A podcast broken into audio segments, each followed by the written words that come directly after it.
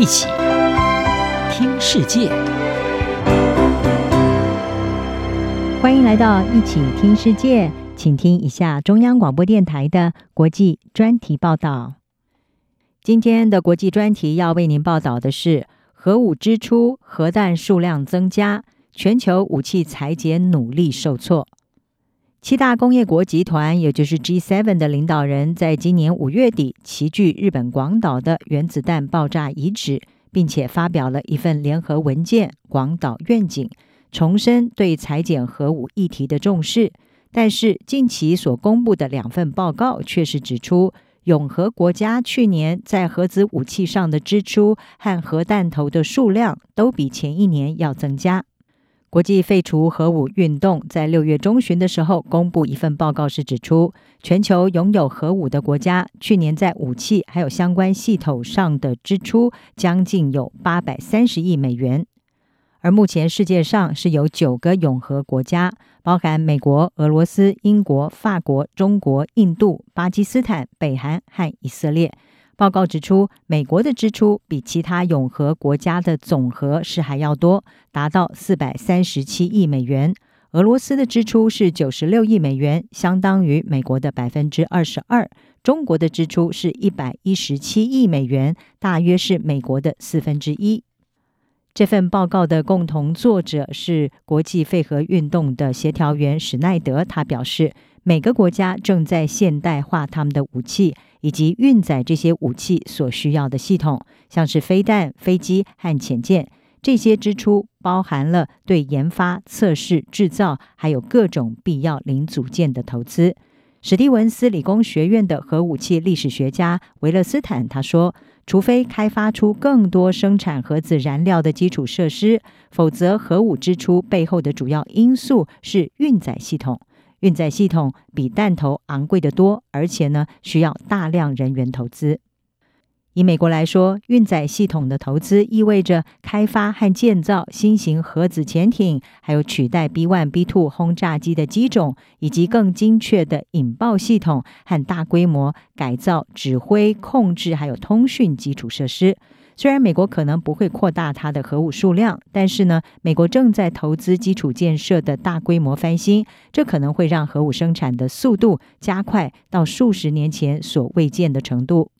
在俄罗斯方面，增加的支出是代表着萨尔马特洲际弹道飞弹这些新型的运载系统开发。中国方面则没有公布武器库的相关细节，但是中国的支出显然会用在发展更多弹道飞弹和超音速运载装置。另外一方面，斯德哥尔摩国际和平研究所也在六月中旬发表一份报告，当中是指出全球在二零二三年一月的核弹头数量估计有一万两千五百一十二枚。其中，军事库存中可以动用的核弹头是九千五百七十六枚，比二零二二年增加了有八十六枚。其中，俄罗斯和美国分别是拥有四千四百八十九枚，还有三千七百零八枚。报告是指出，全球大约有两千枚的核弹头处于高度戒备状态，这也就是说，它们是被安装在飞弹上。或者是被存放在拥有核子轰炸机的空军基地，而这些高度戒备的核弹头几乎全部是来自俄罗斯或者是美国。斯德哥尔摩国际和平研究所的报告也说，中国去年增加的核弹头数量最多，从原本的三百五十枚增加到四百一十枚，并且也预期中国的核弹头数量还会持续的增加。其他增加核弹头库存数量的国家还包含了印度、巴基斯坦以及北韩。斯德哥尔摩国际和平研究所大规模毁灭性武器计划的资深副研究员克里斯登森，他是表示，中国已经开始大幅的扩充它的核武库，这让人越来越难认为这个趋势是符合中国所宣称的目标，也就是中国只拥有维护国家安全所需要的最低限度核子力量。而在这两个机构发布最新报告之际，核武裁减的努力也因为俄罗斯入侵乌克兰遭到了重大的挫败。美国暂停和俄罗斯的战略稳定对话，莫斯科也在今年二月的时候暂停参与新的削减战略武器条约，也就是 New START，而这是美俄之间最后一项限制核武器的条约。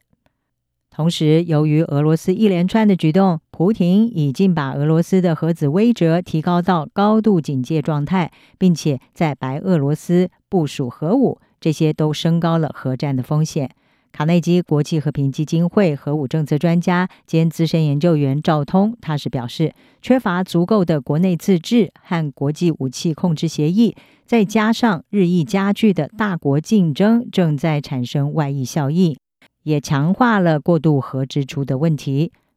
斯德哥尔摩国际和平研究所的所长史密斯就发出警告：“我们正在进入人类历史上最危险的时期之一。世界各国政府必须找到合作的方式，来平息地缘政治紧张，减缓军备竞赛，并且应对环境崩溃和世界饥饿加剧所带来日益恶化的后果。”以上专题由郑锦茂编辑，还请播报。谢谢您的收听。